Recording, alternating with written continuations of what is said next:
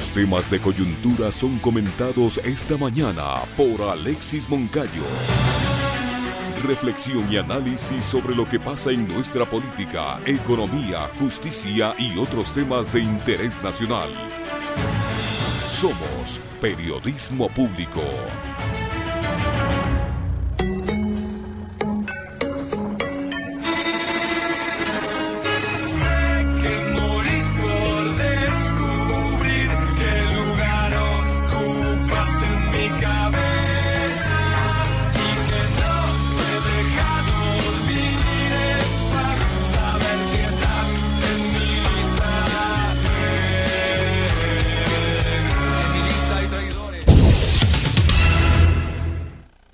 Bien, y en este día lunes 24 de octubre, mañana fría y nublada en la capital. Es momento de saludar a nuestro compañero Alexis Moncayo para el comentario. Alexis, ¿qué tal? ¿Cómo le va? Bienvenido. Hola, profe, ¿cómo está usted? Qué gusto saludarle. Buenos días. Buena semana desde ya para usted y para todos quienes están en sintonía de Radio Pichincha. Un fuerte abrazo como cada mañana. Para quienes nos escuchan a través de FM, estamos en 95.3 y 94.5 en todo el territorio de nuestra provincia Pichincha. Llegamos a través de FM también hasta algunos rincones en Santo Domingo, en Esmeraldas, en Manabí, en Cotopaxi y en Imbabura. Así que para todos ustedes un enorme abrazo. Gracias también para todos quienes están ya conectados con la transmisión vía streaming que generamos a través de nuestras diferentes plataformas digitales, nuestro canal de YouTube, nuestra fanpage en Facebook, en Twitter también ustedes nos pueden ver.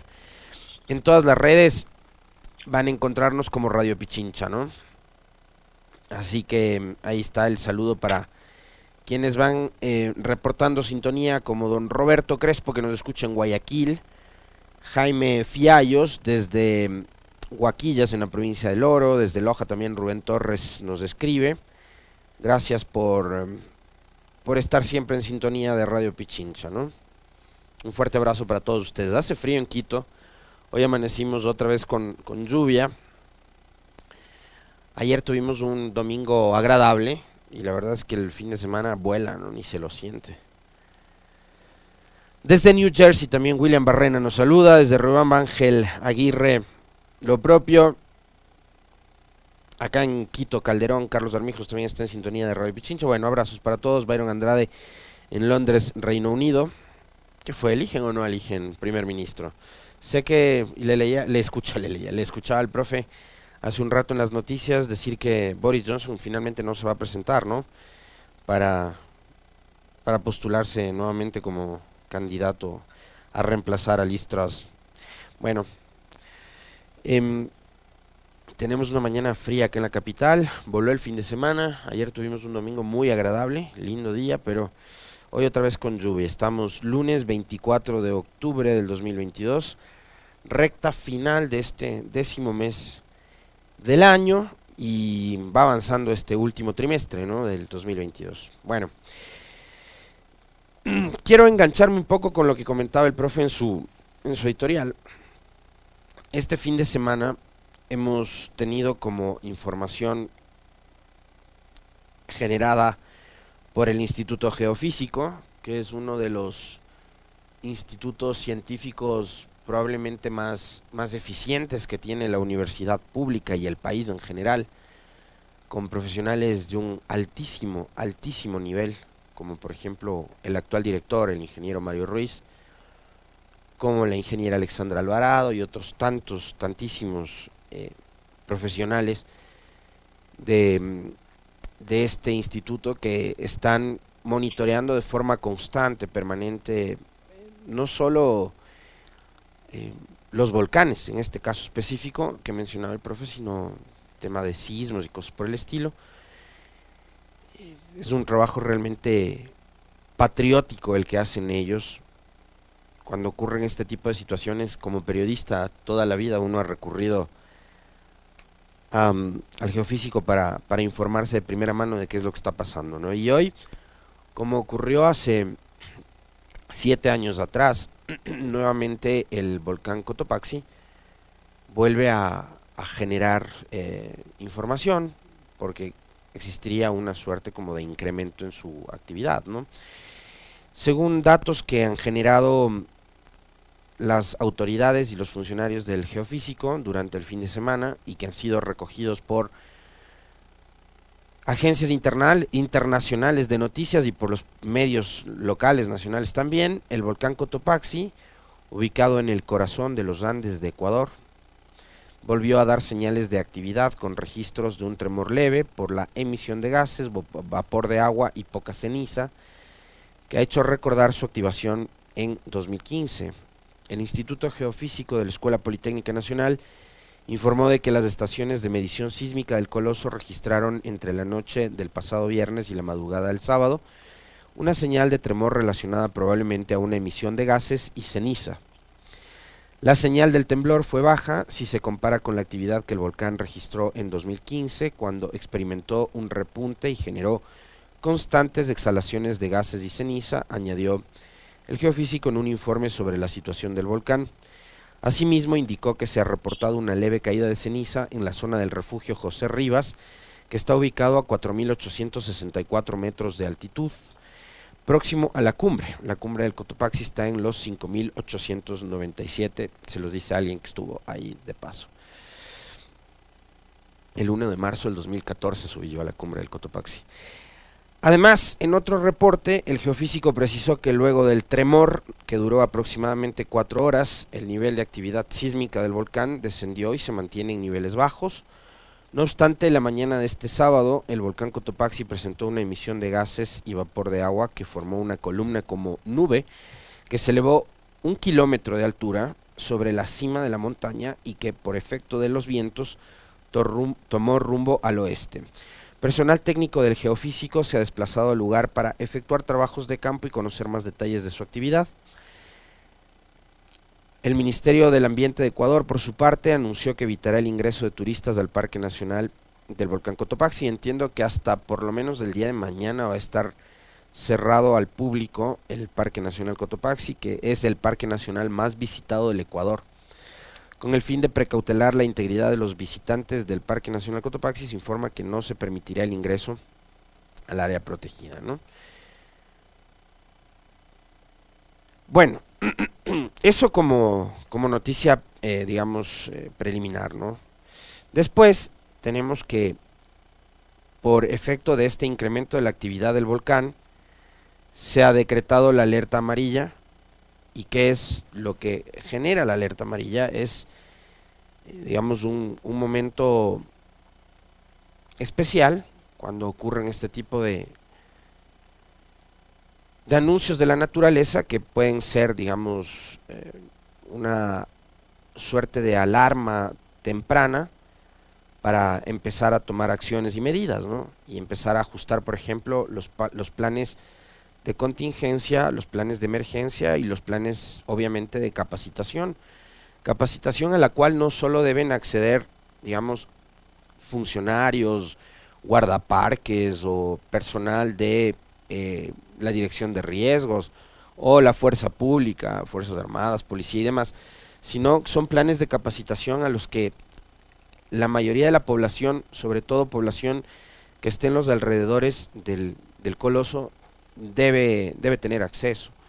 O sea, ahora mismo si bien, por ejemplo, las actividades escolares no se han suspendido, en escuelas y en colegios lo primero que deben estar haciendo eh, ahora es revisando justamente estos planes de capacitación o planes de, contingencia, ¿no? Con, con, los estudiantes. El cambio de alerta amarilla por precaución en los alrededores del volcán Cotopaxi no implica suspensión de actividades, ni educativas ni laborales, ni de ninguna otra índole. La medida busca agilizar procesos de actualización de los planes de contingencia, mapas de riesgos. Es decir, la población debe tener muy claro eh, y debe saber con muchísima precisión cuáles son, por ejemplo, las rutas de evacuación, las zonas de encuentro, las zonas seguras. la capacitación dirigida a la población ante una supuesta erupción del volcán y los ejercicios de simulacro deben ser permanentes. Estas deben estar obviamente a cargo de mm, quienes estén al frente de eh, los comités de operaciones de emergencia, de carácter cantonal, provincial y nacional.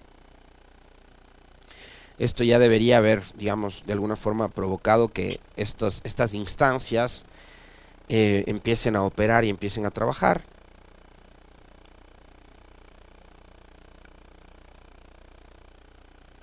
El nivel de alerta amarilla se ha dicho van a mantenerlo por algunas semanas.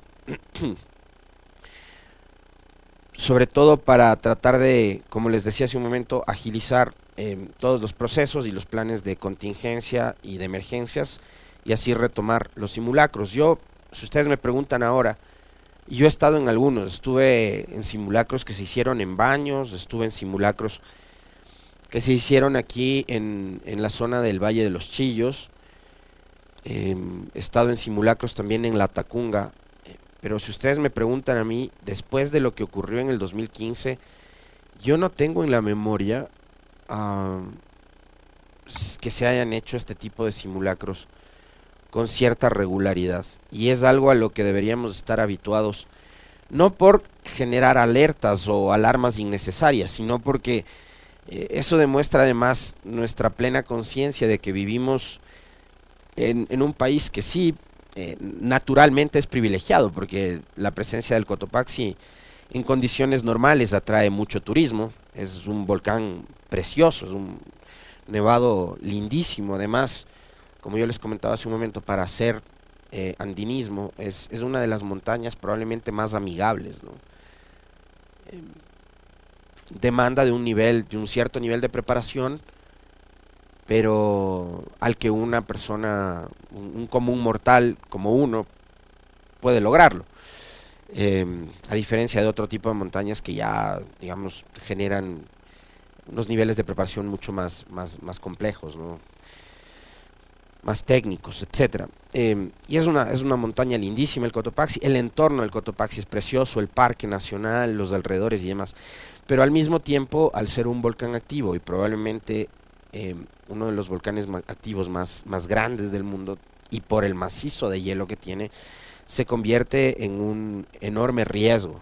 Es decir, es, un vecino que además nos regala una vista bellísima en días de verano, no como hoy que está todo nublado, pero eh, el Cotopaxi es un vecino muy lindo, ¿no? Pero, pero es un vecino que también puede resultar peligroso si es que la actividad empieza mm, a ir incrementando. Entonces hay que tener mucha precaución, hay que sobre todo mantenernos informados y como les digo, sin la necesidad de generar alertas innecesarias, sí mantenernos informados sobre todo por los canales y los medios oficiales. En este caso no estoy hablando ni de canales de televisión ni de medios de comunicación, estoy hablando de, por ejemplo, el Instituto Geofísico o la Dirección de Gestión de Riesgos. Ellos son los canales institucionales oficiales mediante los cuales tanto los medios de comunicación, los periodistas y después los ciudadanos vamos a tener que informarnos para saber sobre cuál es la verdadera situación del volcán. Esto nos obliga a estar obviamente en, en permanente conexión con, por ejemplo, las cuentas de redes sociales del Instituto Geofísico. Eh, una de las cosas que, que, usted puede hacer, por ejemplo, eh, si tiene Twitter, que a mí me parece que es una herramienta súper útil, en el Twitter ustedes han visto que em, al lado del, del botoncito este que dice seguir. Ah, se ubica una, una campanita. Hay una campanita al lado del botón seguir. Justo me salió la cuenta de Pavel Muñoz. Ahí está una campanita. Dele clic en la campanita para que cada vez que la cuenta de riesgos o del Instituto Geofísico genere alguna información le notifique el celular de una y usted vea qué es lo que está pasando con respecto del volcán. Este, yo he hecho eso este fin de semana con la, con la cuenta del geofísico para estar obviamente informado. Ahora, es lo último que nos podría pasar, ¿no? Y, ojalá, eh, ojalá y no pase, porque nos agarraría una catástrofe natural en el peor de los momentos, indudablemente. Porque hemos venido hablando con ustedes durante algunos días de que tenemos en el Ecuador un presidente y un gobierno ausente. Un gobierno que espera que ocurran varias masacres, matanzas, crímenes, eh, que hoy por hoy en Esmeraldas la tasa de homicidios o muertes violentas supere las 60, de hecho 63 por cada 100.000 habitantes, para que las autoridades del gobierno vayan a Esmeraldas y se reúnan para que se vean las caras y digan, bueno, a ver qué hacemos. Y creo que ya hay algunas primeras decisiones, ¿no? Esteban, tenemos por ahí algún video del eh, ministro del Interior, Juan Zapata. ¿Tenemos? Sí, escuchémosle, ¿no? Para ver. Em, como les dije, hemos tenido que esperar que pasen varias tragedias, que la gente no pueda trabajar de forma normal, que se vean obligados a cerrar a las 14 horas las puertas de sus oficinas y de sus negocios porque son amenazados de que va a haber un nuevo enfrentamiento entre bandas para que el gobierno se lo tome en serio y se traslade hasta la provincia verde y se siente a verse las caras entre ellos, a ver, a ver qué hacemos, ¿no? A ver, ¿qué es lo que van a hacer, Esteban? Inmediatas que hemos tomado es la presencia y se ha designado al señor general Fausto Buenaño, que se va a hacer cargo en la contraparte con el señor general Eboyer como responsable de la fuerza de tarea. Él va a estar a cargo de todos los operativos, es decir, absolutamente la inteligencia y la operatividad, en coordinación obviamente con nuestro coronel Marcelo Cortés.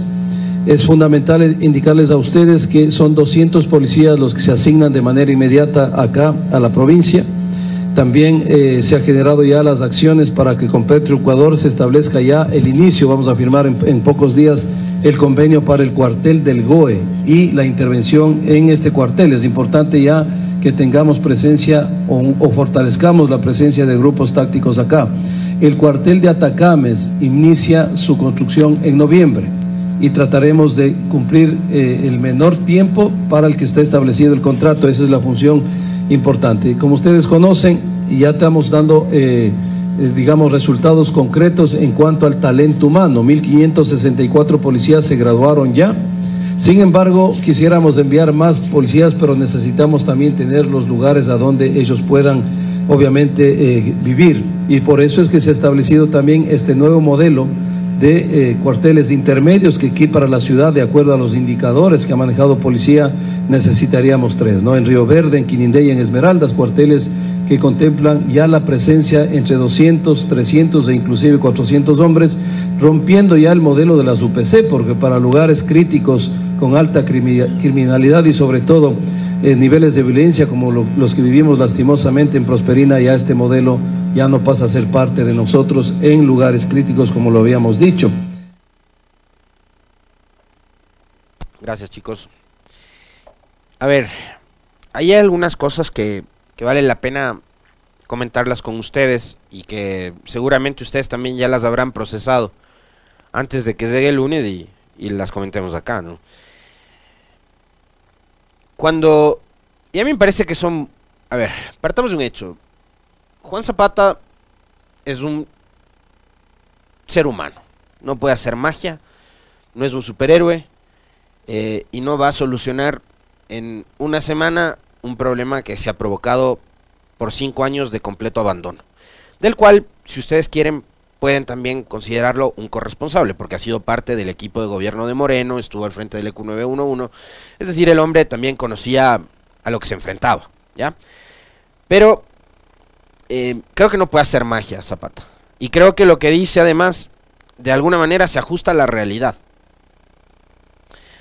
Pero fíjense ustedes, que a mí me resulta... Em, no, no, no, la palabra no es gracioso, porque esto obviamente que no me puede provocar ni un poquito de gracia, pero eh, me resulta por lo menos inverosímil, ¿ya? Vamos a decir así, porque gracioso esto no es.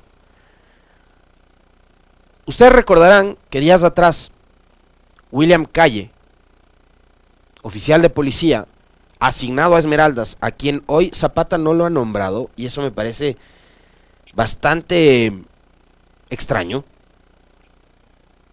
¿Lo removerán? Seguramente. ¿Por qué? Porque el hombre hizo unas revelaciones la semana anterior en una entrevista con la radio FM Mundo acá en Quito, eh, que a todos nos, nos puso bueno, los que tienen, ¿no? Los pelos de punta. Em, dijo que hace nueve meses no podían hacer requisas en las cárceles en Esmeraldas porque la cárcel está absolutamente tomada y controlada por los tiguerones, era, ¿no? 1500 controlan la cárcel de Esmeraldas. Y que en los exteriores, en las calles, esta banda delincuencial tiene al menos entre 3.000 y 4.000 personas vinculadas con armas de fuego que son mucho mejores que las que usa la policía para cometer sus fechorías. Y resulta que el ministro Zapata dice que se han asignado 200 policías. Exactamente, David. Usted, eh, David Benítez, eh, eh, da en el clavo porque esto no hacía falta que yo lo venga a comentar hoy lunes con ustedes porque ya lo deben haber visto durante el fin de semana y la conclusión a la que llego yo ahorita es la misma a la que llegaron ustedes seguramente el fin de semana. Porque no hace falta ser un experto en seguridad, un especialista en criminología, ni ser eh, general de policía para darnos cuenta de que esto es una ridiculez. Exactamente, David. 200 policías desarmados, sin chalecos y mal instruidos, vayan, ¿no? a los leones, a Esmeraldas, a una provincia que tiene una tasa de muertes violentas del 63% sobre eh, cada 100.000 habitantes. 63 muertes violentas por cada 100.000 habitantes.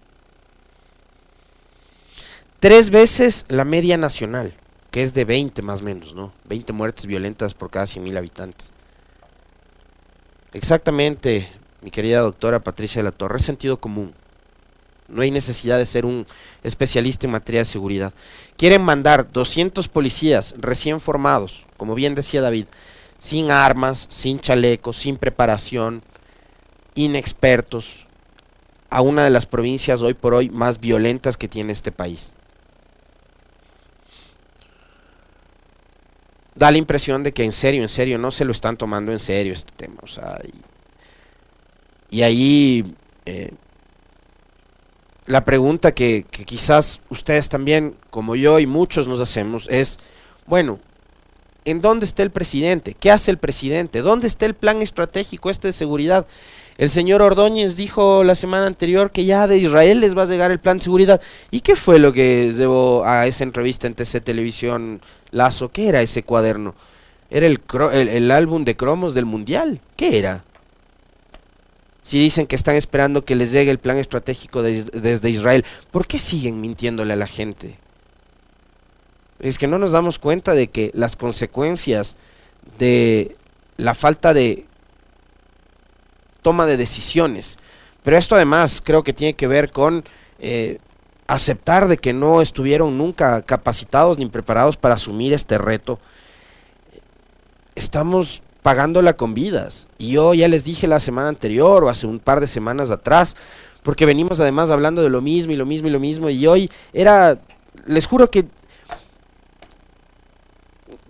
tenía tantas dudas porque llego y les digo al, al Carlitos, al Esteban y al Javi, ven compas, ¿de qué vamos a hablar? Pues en este país todos los fines de semana son solo muertes.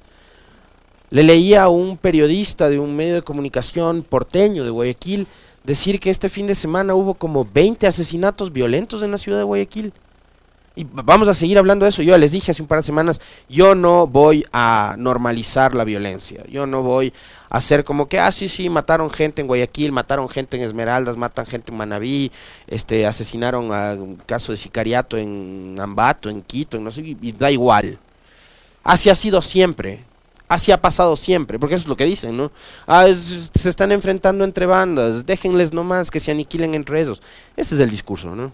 Bueno, yo no voy a caer en ese juego este inhumano de normalizar la violencia y decir que, que se maten nomás o que esto ha pasado toda la vida en el Ecuador.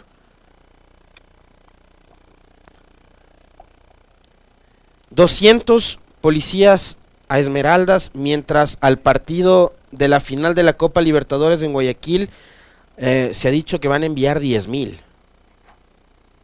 El partido dura 90 minutos, serán, no sé, día y medio, un fin de semana quizás lo que dure la algarabía de la final de la Libertadores. Veamos además si es que se cumple este esa previsión de la alcaldesa de Guayaquil de que van a llegar 50 mil turistas y de que Guayaquil va a recaudar 50 millones de dólares o alguna cosa por el estilo. Ojalá y así sea, ojalá y así sea. Eh, ojalá no pase que un turista de estos también sea víctima de la delincuencia y que se lleve una pésima imagen del Ecuador, etcétera. Ya, pero la misma atención, ministro Zapata, la misma atención que usted le da a Guayaquil por la final de la Libertadores, la misma atención que le quiso dar Carrillo a Guayaquil, ofreciéndoles una Secretaría de Inteligencia exclusiva para Guayaquil, para atender el tema de la seguridad, esa misma atención ustedes tienen que darle a todo el territorio nacional. Lo que está pasando en Esmeraldas no se va a solucionar enviando 200 policías. 200 policías, según los números que dio el general Calle, vendrían a ser el 5% de la integración de estas bandas delincuenciales que dice que tienen entre 3.000 y 4.000 gentes vinculadas y todos armados hasta los dientes. Y que ellos lo que tienen es la pistolita de dotación que les dan y en el mejor de los casos la pistola está cargada. Y todo eso pasa también porque no hay inversión pública. La inversión pública que acá en este país ha sido satanizada que además la han querido vincular. Primero que la inversión son solo carreteras, puentes, hospitales y escuelas, ¿no? Que de paso, de, paso además, buena falta le hacen al país. Carreteras, puentes, hospitales y escuelas. Buena falta le hacen a este país. Que hace rato que no hay, ¿no? Ni se inauguran escuelas, ni puentes, ni nada. Pero acá satanizaron la inversión pública, diciendo además que esta inversión venía con sobreprecios y no sé qué, y se inventaron todo un relato del cual no han podido hasta ahora demostrar absolutamente nada, o pocas cosas. La inversión pública también es, es la seguridad. ¿Se acuerdan el dato que revisábamos la semana anterior? Que recogía el Pato Peralta de una, de una rueda de prensa en, en, la Asamblea, que en Manabí apenas el 29% del parque automotriz de la policía, motos y patrulleros, y patrulleros está funcional, porque el resto están obsoletos, están oxidados, dañados, abandonados en los canchones de la policía. Bueno, lo mismo pasa a nivel país. Entonces, una policía que no está armada, una policía que no está protegida, una policía que no tiene ni para la gasolina de los patrulleros, es una policía en la que no se está invirtiendo. Lo que, está, lo que significa es que no están invirtiendo en seguridad. Desde abril, el gobierno, el presidente Lazo, en esa época, el señor Carrillo, venían hablando de una inversión de 1.200 millones de dólares para seguridad. Bueno, de esos 1.200 millones, cuánto se ha transferido para poder garantizar el trabajo de la policía. No sabemos. Yo no tengo idea. Lo que se ve es eso. Policías que tienen que, con la ayuda de los detenidos, bajarse del patrullero, empujarlo, para poder encenderlo y que el carro vaya en marcha, ¿no? Otra vez. Eso hemos visto. ¿Cuál es la inversión que están haciendo? Les repito, la tercera vez, la cifra que nos dio la Secretaría de Seguridad en Quito. El 70% de, de, unidades de policía comunitaria en la capital de la República no funcionan y no operan las 24 horas del día, los 7 días de la semana.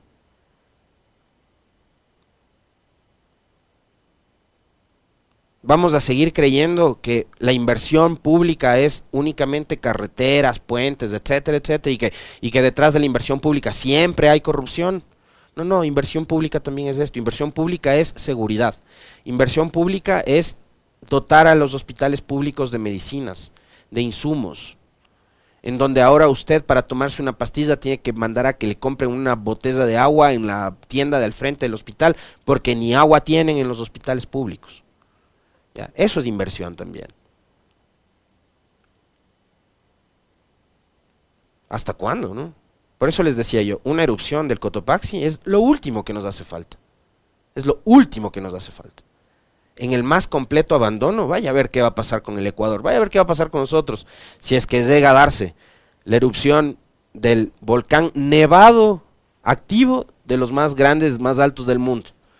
Vaya a ver lo que puede ocurrir si es que pasa que ese volcán llega a erupcionar. Ojalá eso nunca suceda, y menos en las circunstancias por las que está atravesando en este momento el Ecuador. Un abrazo, profe. Cuídese mucho. Nos vemos nuevamente mañana con usted. De acuerdo, Alexis. Un buen día y hasta mañana.